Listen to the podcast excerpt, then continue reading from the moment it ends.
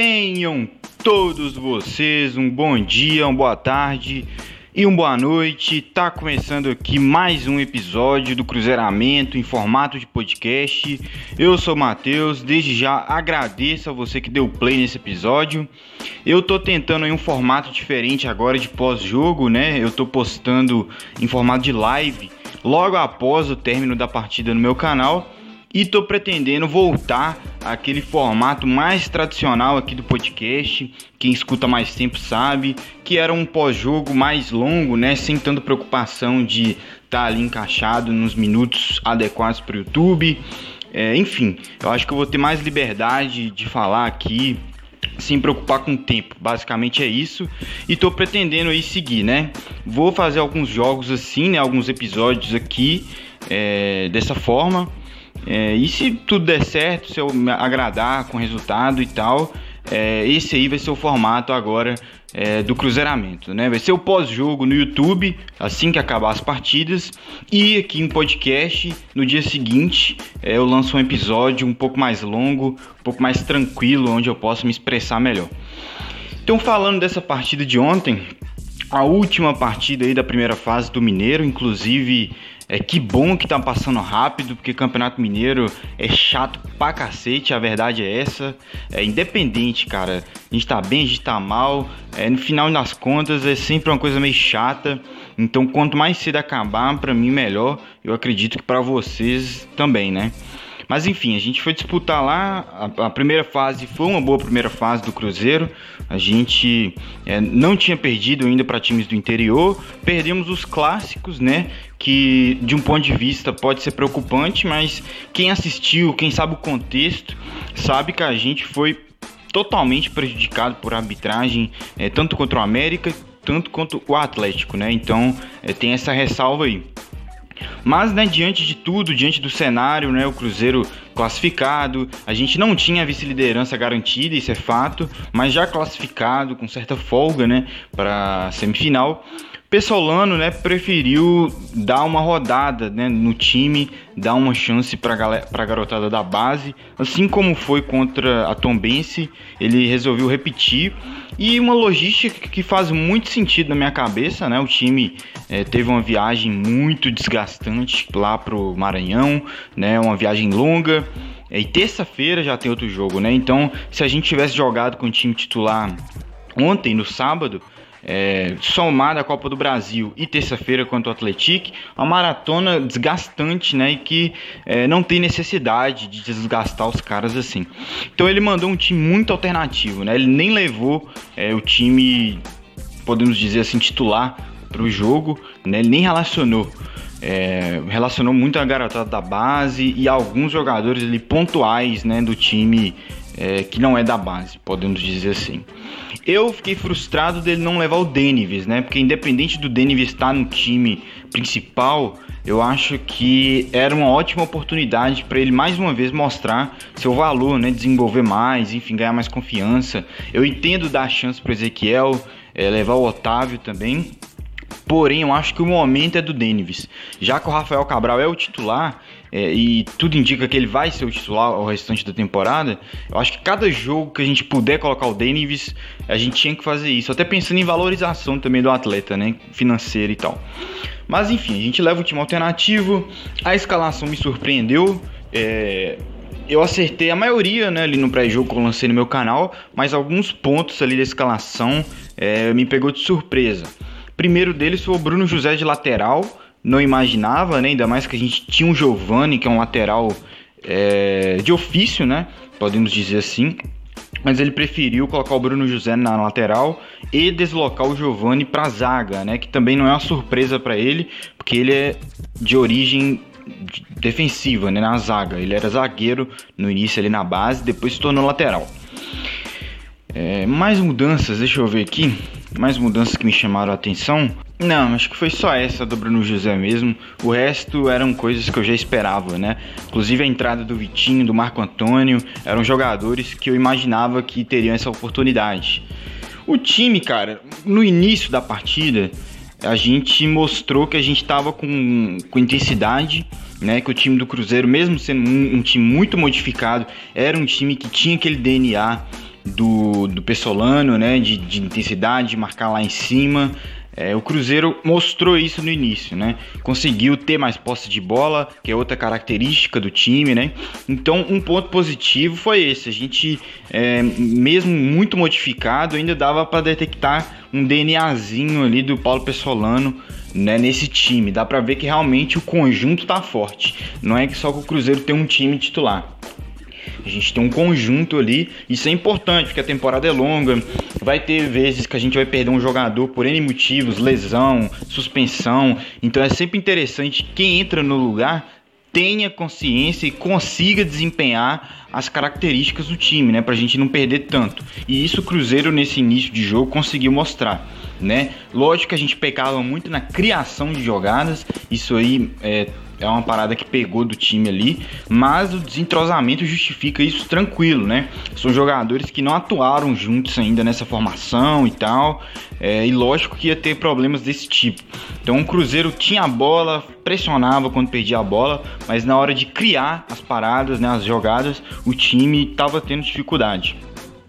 Do ponto de vista defensivo, o time não estava mal, não estava fazendo uma partida ruim, só que ali no final do primeiro tempo aconteceu ali um apagão na defesa do Cruzeiro, mais especificamente do lado direito, né? Que em dois minutos a gente leva dois gols, uma parada assim surreal.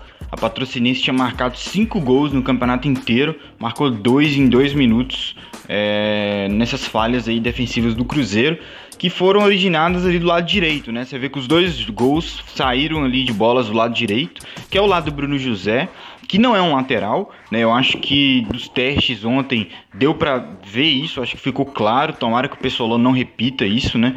O Bruno José pode quebrar o galho como ala, dependendo ali da partida, dependendo do contexto da partida, né? Se ele no segundo tempo o time precisa fazer alteração tática e precisa de um ala pela direita.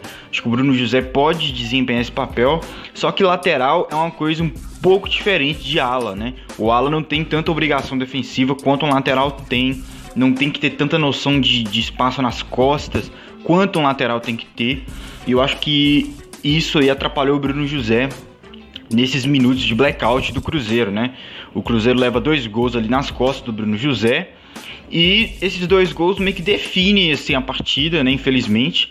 É, foram dois, um, duas pancadas duras que o, que o time levou. O time não estava mal na partida, não estava criando tanto, mas tinha um controle da partida, assim, né?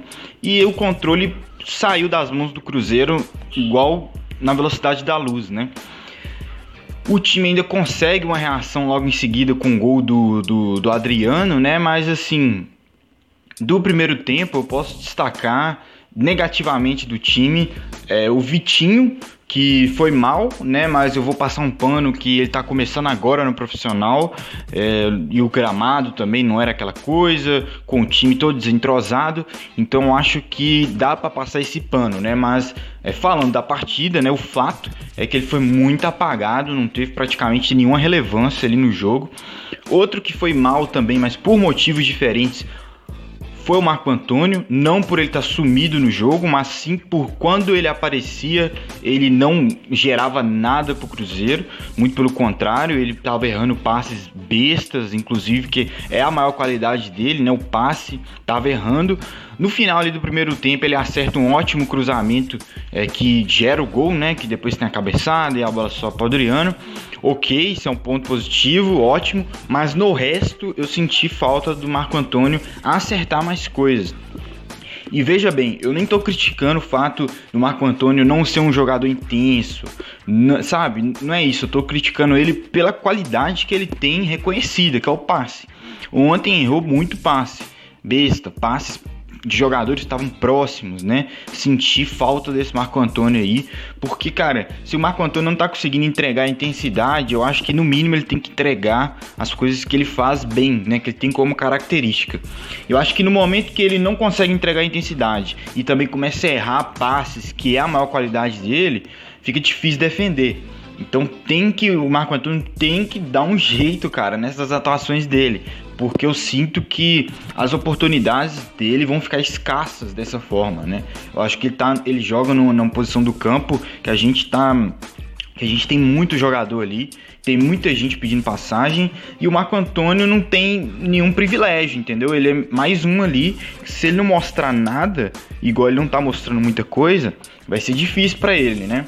Então fica aqui minha crítica, é um jogador que eu gosto, mas tem que fazer essa crítica. E também, né, para também não só ficar criticando a garotada, atuação também é, constrangedora do Giovani. É lógico que atuar de lado de campo eu acho que não é a melhor posição para ele. Isso aí tem sido uma opção do Pessolano durante essa temporada. Ele já fez algumas partidas razoáveis jogando ali essa temporada, isso é fato, mas eu não sinto que ele seja a melhor posição para ele. Mas independente de, de se sentir melhor ali ou não, foi uma partida muito ruim, muito pouco participativo. Quando ele teve uma bola boa, né, que foi gerada de uma pressão ali, que ele podia ter tocado para o jogador ao lado que ia ter melhor condição de, de ir pro X1 ali contra o zagueiro, ele preferiu finalizar a gol, tentar de cobertura, né, e foi para fora. No mais, foi só isso. Foi uma atuação muito constrangedora do Giovani. E o sarrafo para jogar ali naquela ponta tá lá no alto, né? Porque a gente tem um Vitor Roque voando, é, a gente tem o próprio Daniel Júnior, que às vezes atua ali, que vem bem também. Então o Giovani atuando com esse nível aí, não vai nem brigar pela titularidade, entendeu? Vai ser um reserva convicto. No segundo tempo, o Pessolano faz alterações, né? Já era de se esperar, tendo visto que o time foi mal no primeiro tempo. Ele tirou os dois ali que foram mais. É, tirando o Giovani, né? Mas os dois que foram mal também, que é o Marco Antônio e o Vitinho, e coloca o Mitkov e o Ageu. O que que pega? O, o Adriano estava revezando muito com o Marco Antônio para jogar de primeiro volante. Ora era o Marco Antônio, ora era o Adriano, eles estavam mudando. Com a entrada do Mitkov, isso acaba. O Mitkov é oficialmente o primeiro volante ali, nosso pitbullzinho, beleza? E o Ageu para atuar um pouco mais à frente junto com o Adriano. Aí fica aquela formação de três volantes, né? Com três atacantes lá na frente. E o segundo tempo foi bem ruim do Cruzeiro. A gente tinha esperança de ser um segundo tempo bom, é, né, com o time embalado aí pelo gol, né? É, buscar reação, etc. Mas foi um segundo tempo que o time não se acertou também, não teve repertório, não teve capacidade ali de criar jogadas.